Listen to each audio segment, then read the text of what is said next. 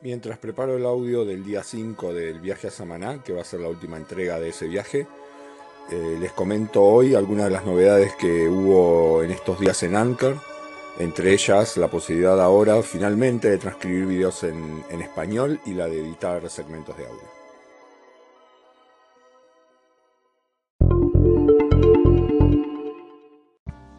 Les recuerdo que si quieren escuchar los episodios anteriores pueden ir a la lista de episodios Ahí van a encontrar el programa que le dediqué en su momento a cómo crear podcast en Anchor, donde cuento el tema de los separadores, o cómo grabar segmentos que duran 24 horas, o cómo exportarlos luego a un formato RCS para distribuirlo como podcast.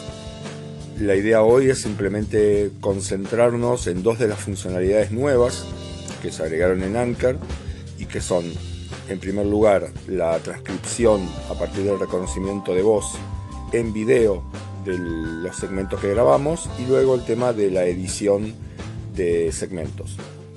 Arrancamos primero por el tema del video.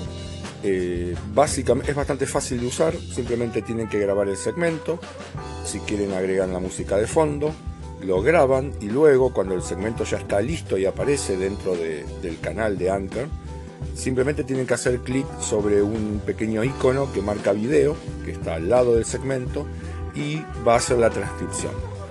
Eh, por desgracia, al menos en la primera prueba que hice con el segmento anterior, que fue la presentación, eh, tiene muchos errores por ahora y eso hace que su utilidad se vea bastante reducida. Mis pruebas, por ejemplo, con el inglés es que funciona realmente muy bien, pero en español todavía le falta la capacidad de reconocimiento.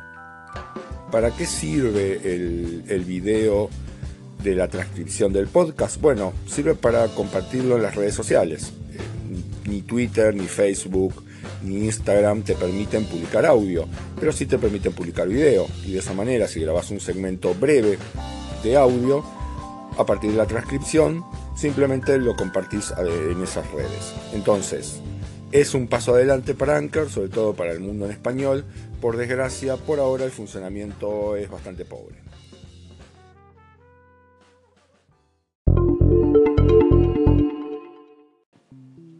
Ahora bien, otra de las utilidades del tema de la transcripción del audio a partir del reconocimiento de voz es la posibilidad de editar los segmentos de audio, algo que agregó Anchor hace pocos días.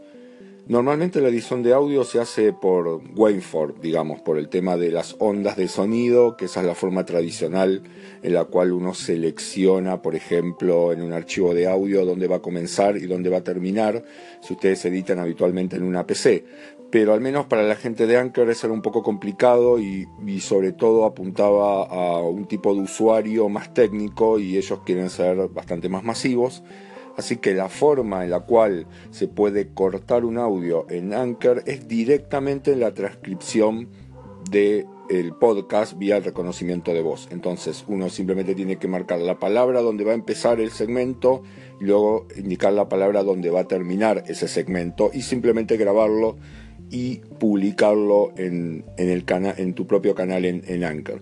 Es una solución bastante interesante, aunque habrá que ver cómo funciona en español, sobre todo a partir de lo que le comenté en el segmento anterior, y que es que, al menos por ahora, el reconocimiento de voz para español es bastante deficiente comparado particularmente con el inglés, que es bastante bueno en general. Entonces, Vamos a tener que esperar que lo mejoren un poco, aunque por cierto, como les contaba antes también, me parece un paso adelante para esta plataforma. Algunos temas finales para cerrar este breve podcast de hoy. Un punto es, todavía hay bastante diferencia entre los clientes de Anchor para iOS, o sea, para iPhone, y para Android. Eh, la versión para iOS tiene una interfaz eh, a mi gusto mucho más cómoda, en particular para el manejo de los eh, separadores, grabar, por ejemplo, se puede grabar en un toque, mientras que en Android hay que tener presionado siempre el botón para grabar. la barra inferior es bastante más cómoda que la barra superior que te obliga a usar en Android. los menús son más completos eh, y hay más sonidos para poner de fondo en los segmentos grabados por voz. Entonces, por ahora, si tienen la posibilidad de tener ambos sistemas operativos o teléfonos en, iOS y en Android, todavía va a ser mejor usar eh, iOS. Y les aclaro que en el caso de Android, yo soy beta tester de, de, Anchor, así que estoy usando versiones que, están, que agregaron funcionalidades que todavía no están en la versión de producción, que es la que usa la mayor parte de los usuarios, mientras que en iOS estoy, soy un usuario común, no estoy dentro del, del sistema de beta testers. Entonces, seguramente en las versiones en producción hay incluso más diferencia.